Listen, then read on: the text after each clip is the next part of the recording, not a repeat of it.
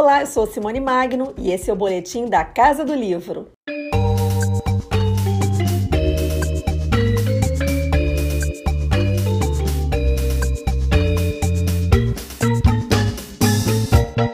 Na frente do espelho. O romance Miss Macunaíma recria a mitologia do herói sem nenhum caráter. O escritor Alexandre Rabelo, mineiro radicado em São Paulo, invoca Mário de Andrade, convidando o leitor a seguir passos desconhecidos daquele que foi um dos principais nomes da Semana de Arte Moderna, que está completando 100 anos em 2022. Alexandre conta que a aproximação com Mário de Andrade não vem de hoje.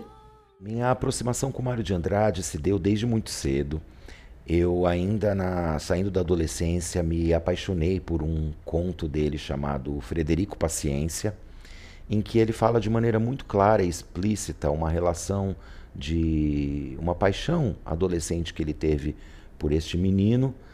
É, o narrador conta em primeira pessoa, o que torna muito mais próximo. A gente sabe que os contos do Mário eram muito biográficos, mas eu sempre fiquei perplexo de ninguém falar sobre esse aspecto homoafetivo é, de maneira tão explícita como ele falava.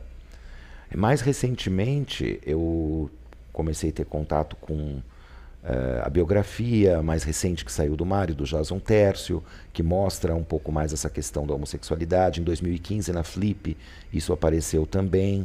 O João Silvério Trevisan fala no Devassos no Paraíso. Ele é um mestre, um amigo pessoal. A gente já conversou sobre essa questão do Mário antes.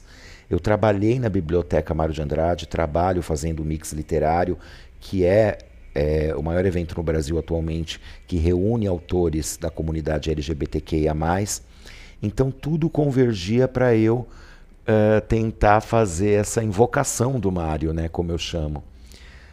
É, eu achei que eu poderia romancear sim uh, os últimos dias de vida dele a partir das cartas verdadeiras dele e tantas outras coisas que ele escreveu, uh, para pensar um pouquinho uh, o Mário como uma figura que é o Brasil e o Macunaíma também. Eu achei que seria apropriado trazer esses aspectos mais modernos do Mário, ainda mais no centenário da Semana de Arte Moderna. Alexandre Rabelo cria cartas a destinatários como Tarsila do Amaral e Carlos Drummond de Andrade e alguns fictícios. O resultado surpreende o leitor, já que as cartas parecem reais. Isso porque o autor de Miss Macunaíma mergulhou na vida e na obra de Mário de Andrade, principalmente no clássico Macunaíma. Primeiro porque o Mário escreveu muito, produziu muito, tem uma obra muito rica. Né? Ele é um escritor de alguns romances fundamentais para a literatura brasileira, poesia também, muitos estudos críticos importantes. Ele é o agitador da Semana de Arte Moderna, ele permanece como um mentor de muitos escritores de várias gerações, é, e ele tem toda uma abertura para a primeira política cultural no Brasil, que ele é o primeiro chefe de departamento de cultura no Brasil. Então tem muita coisa para pesquisar sobre o Mário. A correspondência dele é vastíssima. É, existem estudos inúmeros, dizem que o Mário é o segundo autor mais estudado depois do Machado.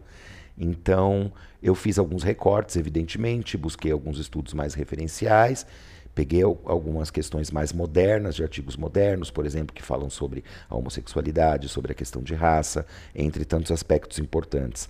E principalmente tentei pesquisar mais a fundo o Macunaíma, porque uh, que entidade é essa, como diria Gilda de Mello e Souza e o José Miguel Wisnik, né? essa entidade sem contornos? Eu queria pensar um Macunaíma histórico.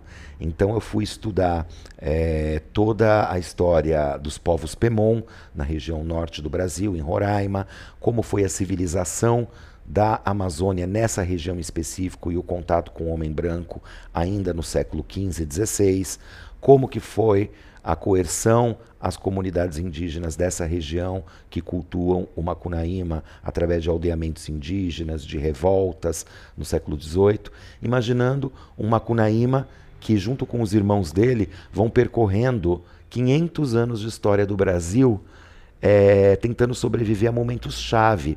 Então, eu também tive que pesquisar sobre é, momentos interessantes da história do Brasil mais obscuros onde a figura do Macunaíma e seus irmãos se fundem com outras vozes mais ocultas da história.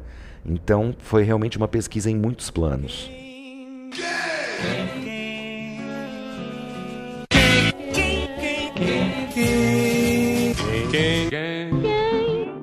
Escritor, curador e professor, graduado em História e Letras na USP, Alexandre Rabelo evoca a experimentação modernista numa escrita que se diversifica a cada capítulo, mesclando linguagem literária, quadrinhos, ilustrações e referências musicais. Ele conta por que optou por essa narrativa. Como eu estou falando de uma figura que tentou romper com uma longa tradição romântica e realista através do, do modernismo, né? Ou dos modernismos, eu me senti na, na obrigação e na vontade, no desejo de fazer essa experimentação modernista também.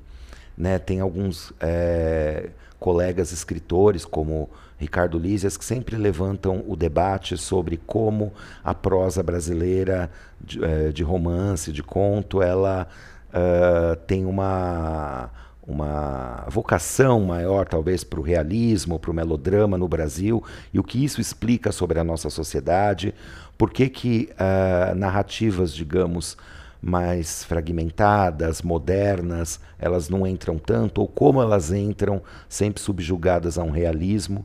Né? Sempre tem uma voz que, que guia é, e eu me atraio muito por autores que modernistas, não só brasileiros, como um William Faulkner, que exploram é, uma narrativa a partir de múltiplas vozes, né? Eu pensei que seria interessante que além das cartas do Mário de Andrade, que já mostra Mários muito diferentes para cada destinatário da carta, né? Ele é um Mário diferente, como nós somos também eu pensei que seria interessante que a história de Macunaíma, essa versão mais histórica, fosse contada por pessoas que cruzaram o caminho dele ao longo desses 500 anos. Figuras históricas, figuras do personagem do livro Macunaíma, que eu é, fiz uma roupagem mais histórica, é, sempre numa dinâmica de tentar entender uh, alguns mecanismos da nossa sociedade, principalmente a dificuldade que a gente tem de mobilidade social, as marcas de, de raça, classe, gênero, sexualidade, que te impedem de estar em outros lugares sociais e de alcançar uma, uma boa vida, né? Eu acho que a história do Macunaíma fala muito sobre isso. Eu sou Simone Magno e você ouviu o boletim da Casa do Livro. Não esqueça de salvar o podcast nos seus favoritos para não perder nenhum episódio. E se você não ouviu os anteriores, dá uma conferida. E tem outras novidades no canal do Grupo Editorial Record no YouTube e no nosso site record.com.br. Beijo grande e até semana que vem.